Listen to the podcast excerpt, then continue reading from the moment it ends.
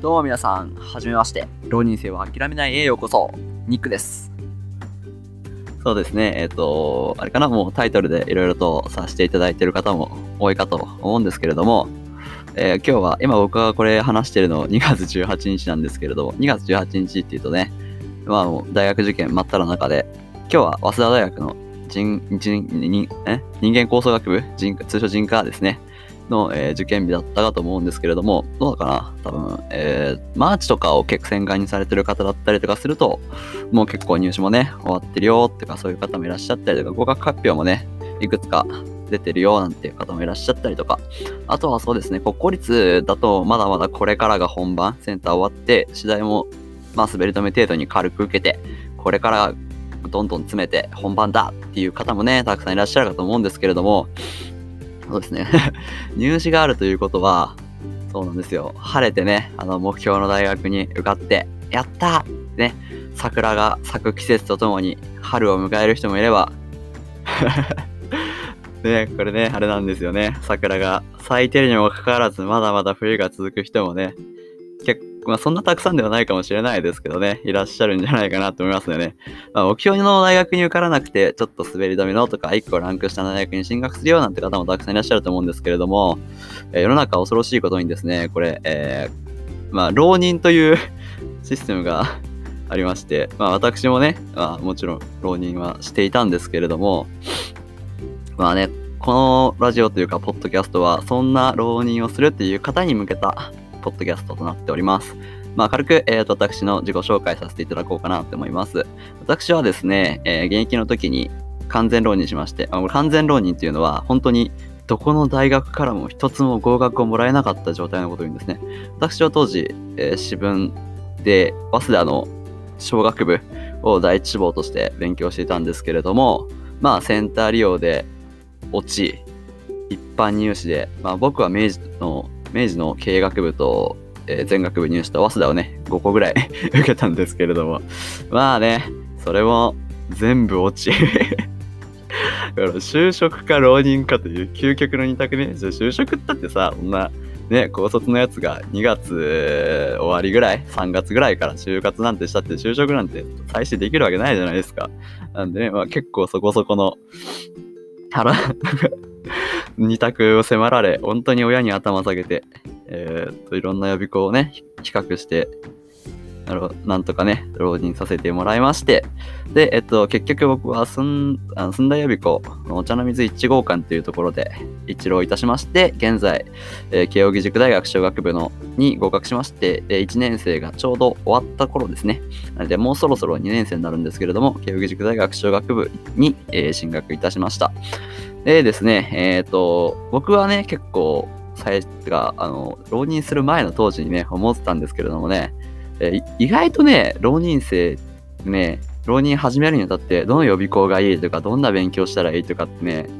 わからないじゃないですか。ネットとかで結構調べても、あ、全然情報ってないんですよ。っていうのも、まあ僕もね、今1年生終わるところなんですけど、浪人始まる頃ってみんなわかんないけど、浪人が終わって、もう落ちたら気分最低だし、受かったらもう、ね、あそんな情報発信とかしてる場合じゃないんですよ。あの失った1年分をね、遊ばなくてはならないというもう使命感のもとにね、遊び尽くすんですよ。ただひたすらに。もう人生最高の時ですよ。なんでね、意外とこうやって情報発信する人って少なくて、まあその浪人してる最中のね、えー日記みたいな感じで、あの、ブログだったりとかをつけてる方、まあ、とちょくちょくいらっしゃったりするんですけれども、意外とそういう、あのー浪人に、浪人するってことに対しての情報っていうのは全然ないので、ちょっとね、まあ今コロナ禍で結構時間もありますし、こんなことをね、情報発信していけたらなぁなんていうふうに思って、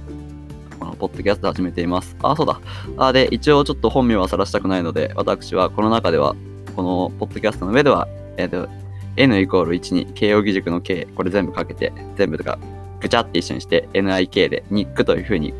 自称させていただきます。でですね、えっ、と、このラジオとかポッドキャストに関しては、主に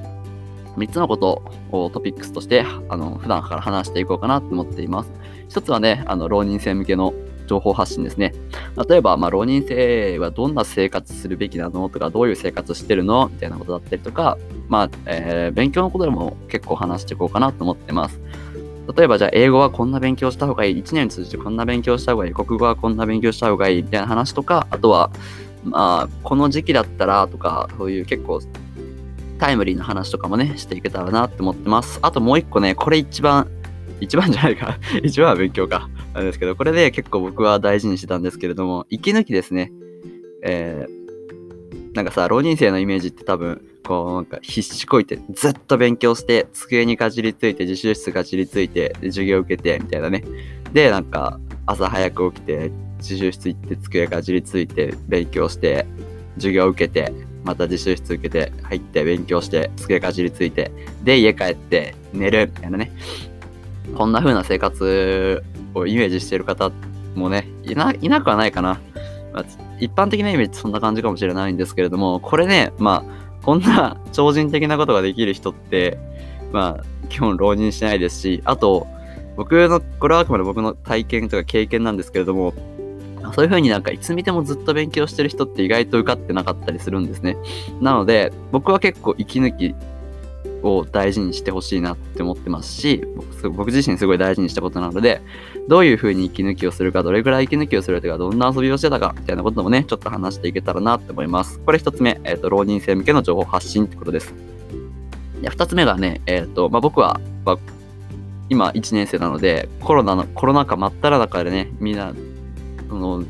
全国民が右も左もわからないような状況でのコロナ禍の1年生を過ごしたんですけれども、コロナ禍で大学生ってどんな感じなの？どういう生活してたの？どういう、今後どういう生活するの？みたいなね、ことを話していこうかなっていうふうに思います。まあちょっと言っちゃうと、まあもちろん新刊なんてものはなかったですし、サークル活動もほとんどなければ、なんなら大学に行ったこともほとんどないので、僕は、あの、キャンパスに行ったのは、授業で行ったのが5回、で、えっ、ー、と、まあちょっと他の所用で、まあ数回行ったぐらいですかね。なので、本当に多分、僕は早稲田志望だったんですけれども、高1ぐらいからずっと早稲田志望だったんですけど、結構早稲田はね、えー、なんだオープンキャンパスとか文化祭とかで 行ってたりしたんで、あれなんですけども、多分、慶応生なのに多分早稲田の方がキャンパスとしては回数行ってるし、早稲田の方がキャンパスについても詳しいんですよ、僕 何号館あそこにあるよとか、何号館どの学部使ってるよって、早稲田なんとなく知ってるんですけど、慶応はね、まだね、建物をね、独立館っていうところと食堂の2つしか使ったことないんですね。なんで、ちょっと塾生として、僕学校で、通ってる身としてどうなんだって気がしないでもないですけど、まあそんな生活をしてるので、コロナ禍の大学生どんなもんなのっていうのをちょくちょく話していこうかなっていうふうに思います。で、もう一つは最後、三つ目はですね、えー、まあ本当にこれはあんま大学とか関係ないんですけど、思うことを気ままにね、話していこうかなと思います。まあこんな生活をしてますので、まあ、浪人して大学に通って、まあそこそこに勉強しつつ、そこそこに手を抜きつつ、そこそこに遊びつつの男が普段どんなことを思ってるのかみたいなことをね、ちょっと話したいなってことがあれば、話していこうかなっていうふうに思います。そんなのに、そんなことに興味がある方がいらっしゃれば、まあね、勉強の息抜きだったりとか、暇つぶし程度にで、えー、ちらっと立ち寄って、ちらっと聞いていただければなと思います。大体ね、えー、1回のこのポッドキャスト10分から15分ぐらいを目安に話していこうかなっていうふうに思っています。今回は自己紹介なので、ちょっとだけ 短めでね、9分ぐらいで終わるのかなって思ってますけれども、まあ、大体10分から15分を目安に話していこうかなって思います。えー、では、えっとね、これちょっとまだ僕も始めたばかりで、今後どういう形になるかわかんないんですけれども、一応今回だけは次回予告挟んでおきます。次回はね、まず、まあ、内容のね、僕が話したいことの一発目としては、この時期に特有のね、浪人すべき人と浪人すべきじゃない人ってどんな人なの？っていうことについて話していこうかなっていうふうに思います。で今後ね、多分浪人する人ってが全国で大体7万人ぐらいいると言われているんですけれども、例年ね、7万人ぐらいいると言われているんですけれども、ね、そういうちょっと悩んでる方に聞いていただきたいなと思います。では、えー、次回、浪人すべき人、そうでない人のポッドキャストでお会いしましょう。さよなら。